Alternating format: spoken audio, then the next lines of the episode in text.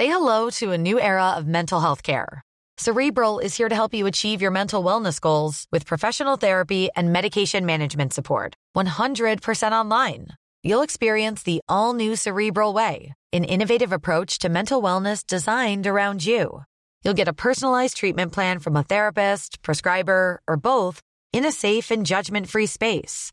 Your cerebral therapist or prescriber will outline a customized plan with clear milestones along the way so you can get to feeling your best. With Cerebral, you're not alone in your mental health journey. We're here to empower you to live a fulfilling life. So take that first step towards a brighter future and sign up today at cerebral.com slash podcast and use code ACasts to get 15% off your first month. Offer only valid on monthly plans. Other exclusions may apply. Offer ends July 31st, 2024. See site for details. Salut, c'est Thomas Rozek.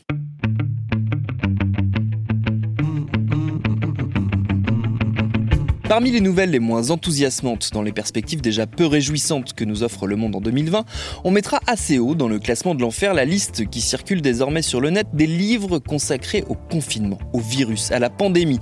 Bref, tous ces essais, traités et autres manuels de survie qui vont bientôt fleurir sur les étals des librairies à peine réouvertes, écrits à la va-vite par tous les habituels pénibles qui nous abreuvent de leurs analyses stupéfiantes de plateau télé en plateau télé depuis notre plus tendre enfance. Aussi, tant qu'à parler de bouquins, plutôt que de donner encore plus d'écho à cette avalanche de médiocrité qui s'annonce, saisissons plutôt l'occasion pour nous pencher sur une étrangeté du paysage littéraire depuis 15 ans. Tout début mai, on apprenait la parution prochaine du cinquième tome de la saga Twilight, écrit par la romancière américaine Stephanie Meyer, l'un des mastodontes de la littérature populaire de ce début du 21e siècle. 100 millions d'exemplaires vendus dans le monde, des films à succès, mais aussi des tas de critiques, des accusations d'hétéronormativité, de conservatisme, d'appropriation culturelle, bref, tout ça nous a donné envie d'en savoir plus et ce sera notre épisode du jour. Bienvenue dans Programme B.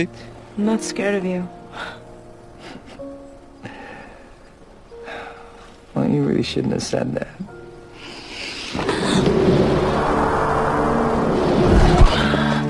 You better hold on tight, Spider Monkey. Do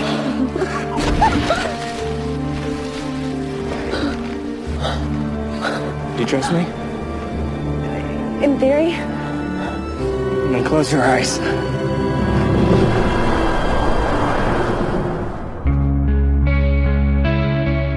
En savoir plus si au hasard comme moi vous n'avez jamais lu, jamais vu quoi que ce soit issu de cet univers que je vais vous résumer très mais alors très très brièvement en disant qu'il y est essentiellement question de l'histoire d'amour entre deux lycéens, Bella Swan, humaine américaine classique, et Edward Cullen qui s'avère être un vampire né en 1900, mort en 1918 et errant depuis à travers le pays. Il y a aussi des loups-garous, notamment le meilleur ami de Bella, Jacob Black, dont la présence transforme notre histoire en triangle amoureux. Voilà pour les grandes lignes. Pour comprendre pourquoi une histoire qui dans ses grands traits semble assez classique a connu à partir de sa parution en 2005 un tel succès, eh j'ai posé la question à Isabelle Rachel Casta, professeure émérite à l'université d'Artois, spécialiste de la littérature fantastique. D'abord, elle est une œuvre monde. Et les œuvres mondes, euh, depuis euh, Tolkien, c'est-à-dire en fait l'après l'après Seconde Guerre mondiale, même si ça commence avant, euh, sont, euh, si vous voulez, sont, sont attendus, sont espérés par le public euh, pour des raisons euh, d'investissement émotionnel, historique. Donc, lorsqu'elle arrive, elle arrive après Harry Potter, bien après une œuvre qui va exploser à la télévision, Le Journal d'un vampire. Et euh, la saga de, dit du désir euh, du désir refusé parce que du désir interdit exactement puisque tel est le titre français qu'on n'utilise jamais en fait hein, euh, vient si vous voulez s'inscrire et même s'incruster dans la longue histoire de ce qu'on appelle la bitlit c'est-à-dire la littérature de morsure. Mais elle va récupérer de grands invariants de la littérature courtoise venus du fond du Moyen Âge, hein, du XIIe siècle, hein, d'ailleurs pour euh, euh, le, situer très précisément, littérature courtoise destinée à des femmes et parfois écrite par des femmes. Et là, ça va être, euh, j'ai pu dire, massif. hein, ce sont des femmes qui écrivent pour des femmes. Et donc, Stéphanie Meyer va arriver à un moment, si vous voulez, de crucial, névralgique, où euh, tout l'apport euh, de la chick lit, c'est-à-dire la littérature pour gamine, la chick, la chicken c'est la petite poulette, hein, va se muer en bitlit, c'est-à-dire en littérature vampirique. en littérature de morsure. Donc, elle s'inscrit dans un moment, je, je, dirais vraiment névralgique, où la littérature pour jeunes filles devient euh, hérite de toute la littérature vampirique pour adultes. Vraiment, parce que euh, Dracula, qui en marque, euh, si vous voulez, le, grand commencement, il y, a, des choses avant, Dracula est vraiment un ouvrage pour adultes.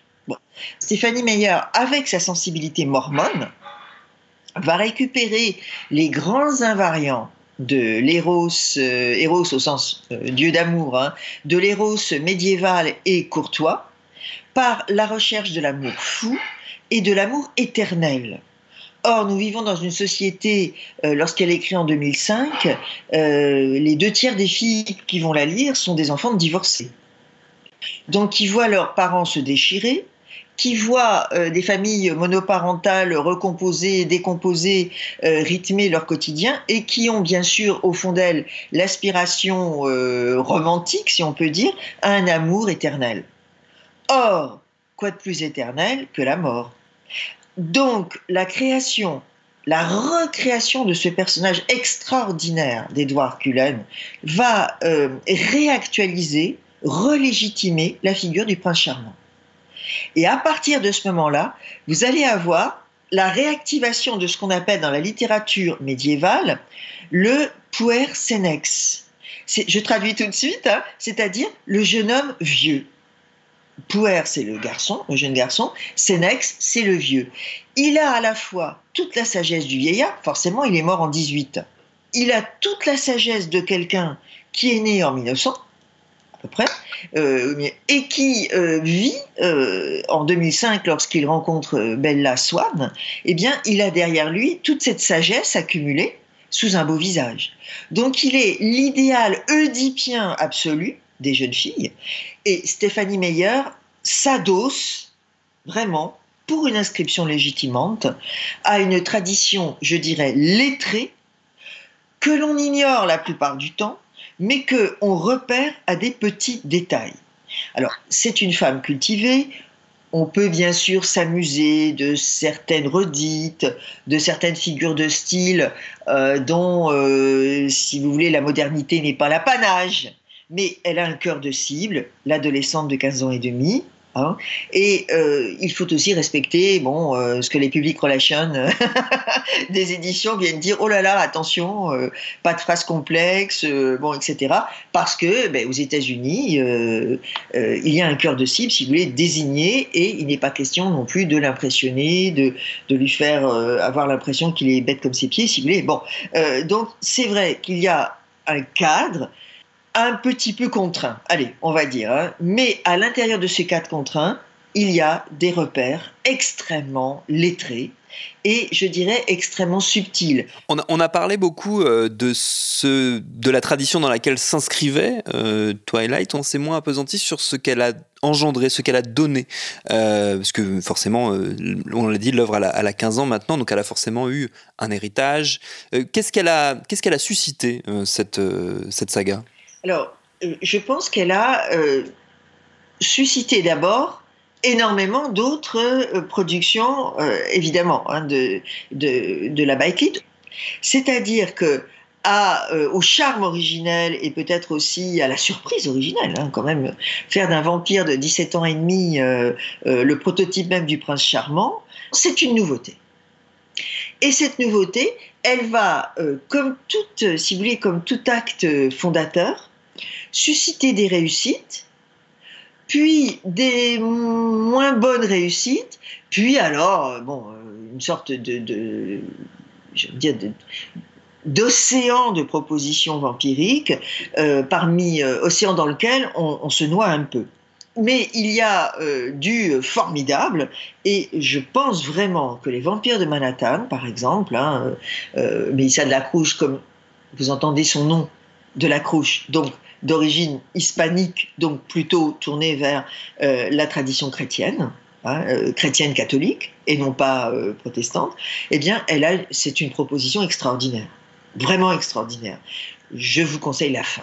Les dernières pages renouent avec la grande épopée de, Charlemagne, hein, et je pense que nous avons là un pur produit épique, alors que l'épicisme de Twilight est différent parce que c'est une histoire, vraiment, une histoire d'amour et de mort, exactement comme le plus beau conte d'amour et de mort, c'est-à-dire Tristan Isolde, hein, qui est vraiment le modèle originel.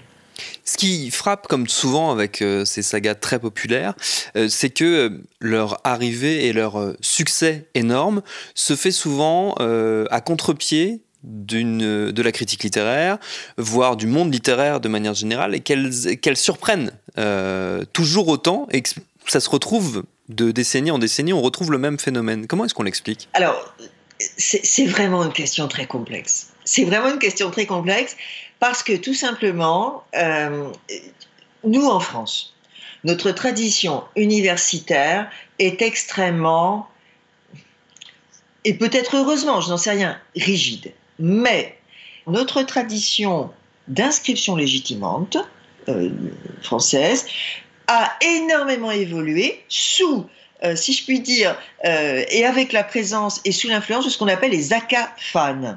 Les acafanes, ce sont littéralement. Bah, tiens, vous en avez une euh, devant vous à, l'écoute.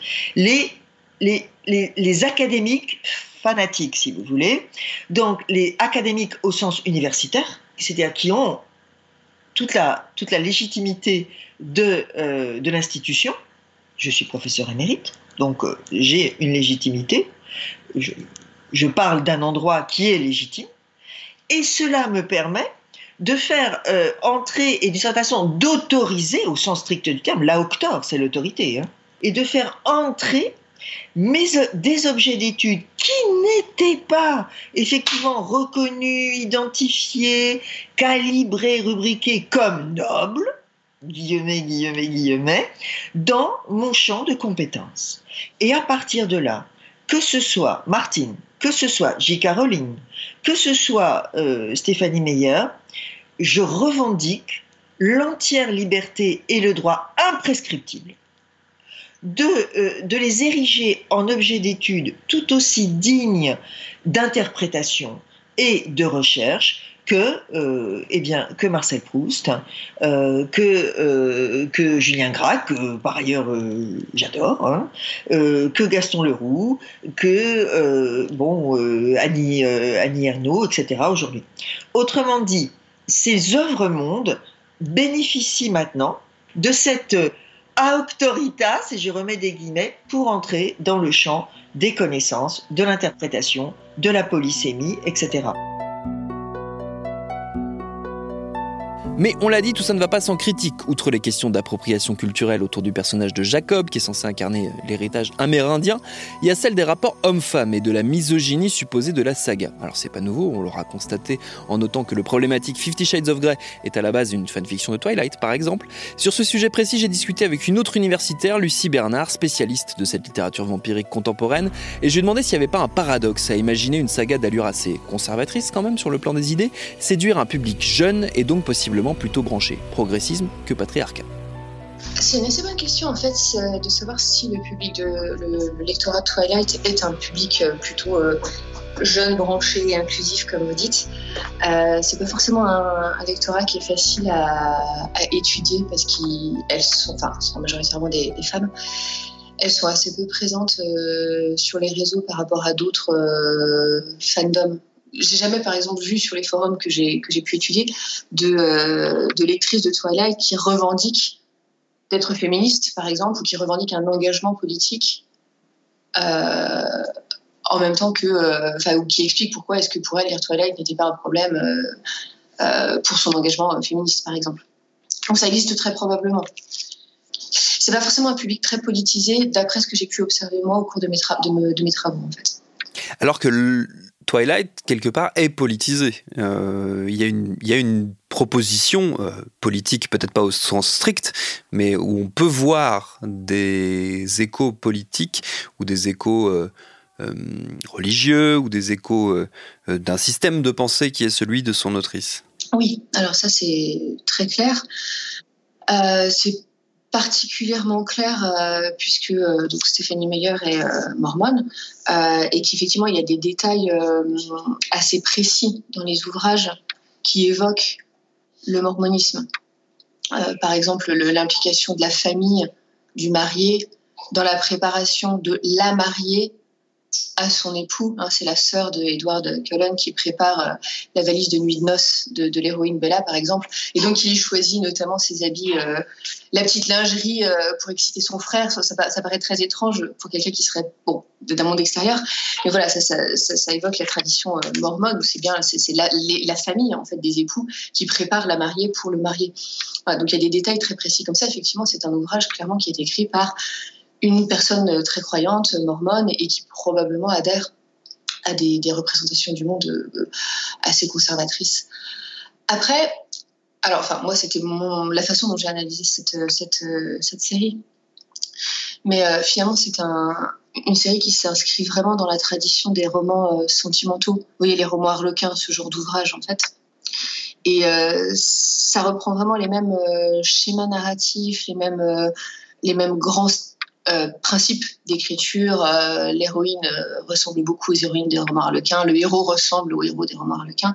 C'est le même genre d'histoire qui est racontée et le même genre effectivement de principe. Hein. donc c'est des histoires dans lesquelles l'héroïne est vierge, elle va avoir un coup de foudre pour un héros qui est plus fort qu'elle, plus riche, qui a plus de, pouvoir physique, social, économique. Ils vont découvrir qui s'aiment, il va y avoir des tensions entre eux, etc le héros a des comportements violents avec l'héroïne, mais qui sont en réalité une marque d'amour. Ça, montre qu'il l'aime vraiment. Euh, et à la fin, effectivement, il se marie, il n'y aura consommation sexuelle qu'après le mariage, et l'héroïne trouve le, bonheur et la, satisfaction, euh, enfin, l'épanouissement, là encore, personnel, mais aussi social et économique, grâce à son mariage avec cet homme dominateur. Donc effectivement, c'est pas très progressiste. enfin, ça paraît pas très progressiste dit comme ça. Comme les romans harlequins et comme les, romans sentimentaux en général, enfin, je pense pas qu'on puisse qualifier Toilette d'un roman euh, strictement euh, conservateur ou patriarcal, par exemple, parce que euh, ça se centre sur le sur l'héroïne complètement. Hein, on a une héroïne adolescente qui parle et qui raconte son histoire. C'est écrit à la première personne du singulier. Et donc, on n'a que son point de vue à elle, c'est son interprétation du monde, son ressenti, on est depuis son intériorité à elle. Donc finalement, c'est quand même une façon de, euh, donner corps à une expérience, un ressenti féminin qui euh, n'est jamais invité à s'exprimer, typiquement dans cet univers euh, patriarcal, très conservateur où les femmes sont faites pour rester vierges jusqu'au mariage et donner des, enfants à, à, leurs époux.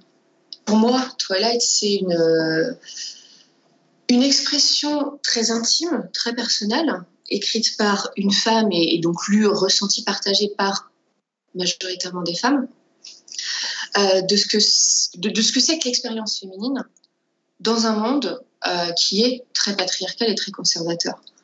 Donc, si vous voulez, l'aspect, c'est politique un petit peu euh, sans le vouloir. Ce sont des, romans qui mettent en scène un, un univers extrêmement politisé, très conservateur, mais qui effectivement décrivent ce monde conservateur comme une, sorte d'état de fait, si vous voulez. Ah ben voilà comment est le monde.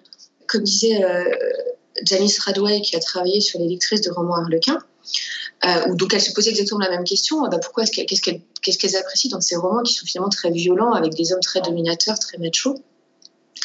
Finalement, si ce sont des histoires qui racontent qui mettent en scène la violence masculine finalement, c'est pas tellement parce que les lectrices euh, apprécient ou désirent cette violence masculine, mais c'est parce qu'elles n'arrivent pas à imaginer sans. Elles n'arrivent pas à imaginer un monde dans lequel il n'y ait pas cette violence masculine. Et donc, Twilight, au moins, se place dans cet univers où voilà, c'est comme ça. Le monde est violent, les femmes sont faibles, elles sont là pour se faire taper dessus euh, et se faire marier à des hommes plus forts qu'eux. Il n'y a même pas à discuter de ça, il n'y a même pas à le remettre en cause. C'est comme ça que le monde existe. Mais au moins, ah bah, je vais raconter, moi, on va se centrer complètement sur qu'est-ce que je ressens, qu'est-ce que je pense, qu'est-ce que je veux et qu'est-ce que je peux faire en tant que femme avec toute mon intériorité, mes, mes pensées, ma sensibilité euh, dans cet univers-là.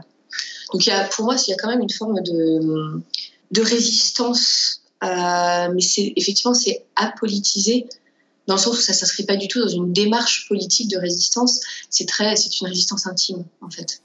Mais est-ce que cette euh, résistance s'accompagne pas euh, d'un constat d'échec, là aussi euh, involontaire ou inconscient, ou d'un constat de l'impossibilité de proposer d'autres systèmes narratifs que ces histoires hétéronormées qu'on répète et répète et répète et répète, euh, décennie après décennie, génération après génération, et qui se transmettent un peu comme une, comme une mauvaise habitude, quelque part Oui, c'est une bonne question. Est-ce que la, fiction renforce et encourage les, représentations qu'on a dans le réel ou est-ce que c'est l'inverse? Enfin, évidemment, c'est un peu les deux. Hein. Plus on raconte des histoires comme ça, plus ça normalise la violence euh, patriarcale dans, le vrai monde, entre guillemets. Il me semble quand même que le succès de Twilight euh, montre que ça répond à un vrai besoin chez euh, son lectorat.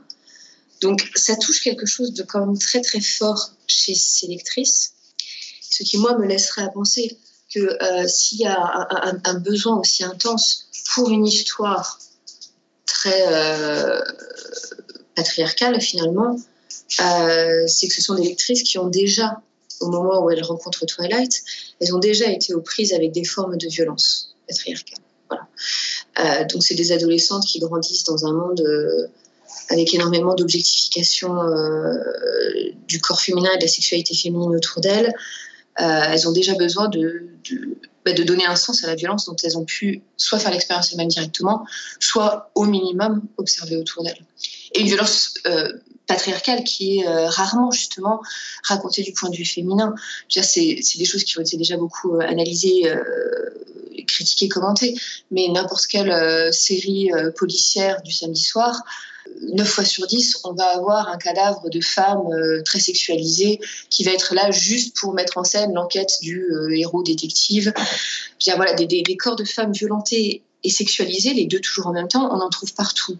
Et c'est jamais raconté encore une fois du point de vue féminin. C'est euh, bon, bah on a un, corps avec euh, des seins et des fesses qui est là pour être sexy, mais quand même qui est mort, euh, qui est couvert de sang, peu importe. C'est là pour mettre en scène et pour titiller le héros et des spectateurs présumés masculins. Il y a eu des progrès, mais ça reste très très présent.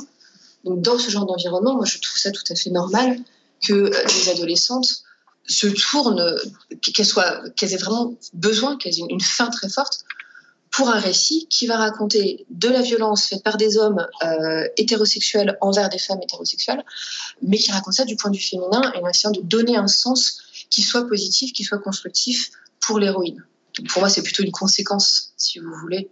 On, continuera à raconter ce genre d'histoire. Les, les adolescentes auront besoin de continuer à lire ce genre d'histoire tant qu'elles vivront dans un monde où elles se sentent exposées à la violence euh, dans le cadre de relations hétérosexuelles.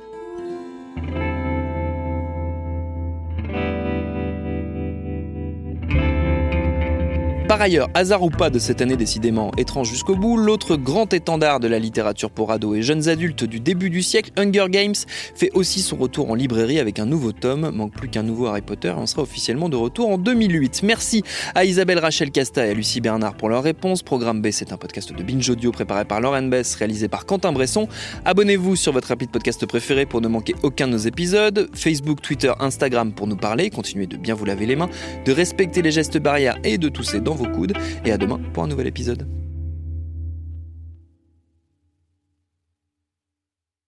Salut, je m'appelle Camille Test, je suis journaliste et prof de yoga et j'anime Encore Heureux, un podcast sur la santé mentale.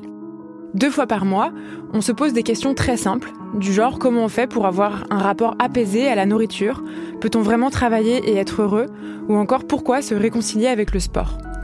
Avec mon équipe d'expertes et d'experts, on repose les bases, on décrypte les problèmes, on les replace dans un contexte global et surtout, on trouve des solutions. Car même si le monde va mal, on a le droit de vouloir être encore heureux. Encore heureux, c'est un podcast de Binge Audio, déjà disponible sur votre appli de podcast habituel.